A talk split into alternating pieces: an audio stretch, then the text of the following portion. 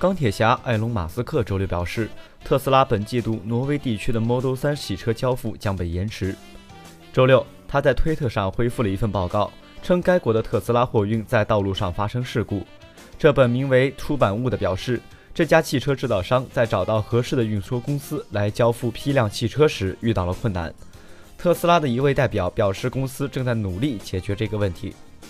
马斯克表示，这只是挪威市场的问题，并称为了保护车辆的安全性能，他要求特斯拉部门放慢本季度的汽车交付。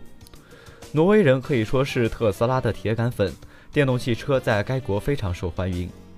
事实上，电动汽车和混合动力汽车去年在挪威新注册数量占一半以上，这得益于慷慨的政府补贴，鼓励其使用。根据数据。特斯拉在美国和欧洲的电动车市场占主导地位。特斯拉正在向欧洲的高端汽车上施压，包括奔驰、宝马、奥迪，以赶在电动车的前沿。目前还不清楚哪些特斯拉车型会受到影响，或该国的交付量会减少多少。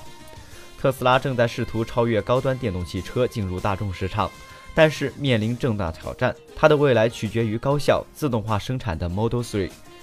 在特斯拉提交者北美国的 ESC 的最新报告中显示，公司的前三大股东中有三位股东都在近期抛售了公司股票。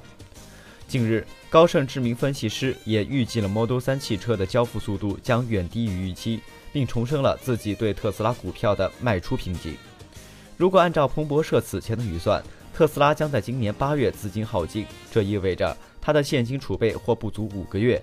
产能和质量瓶颈带来的融资、客户信心的恶性循环，特斯拉也越来越容易成为做空的目标。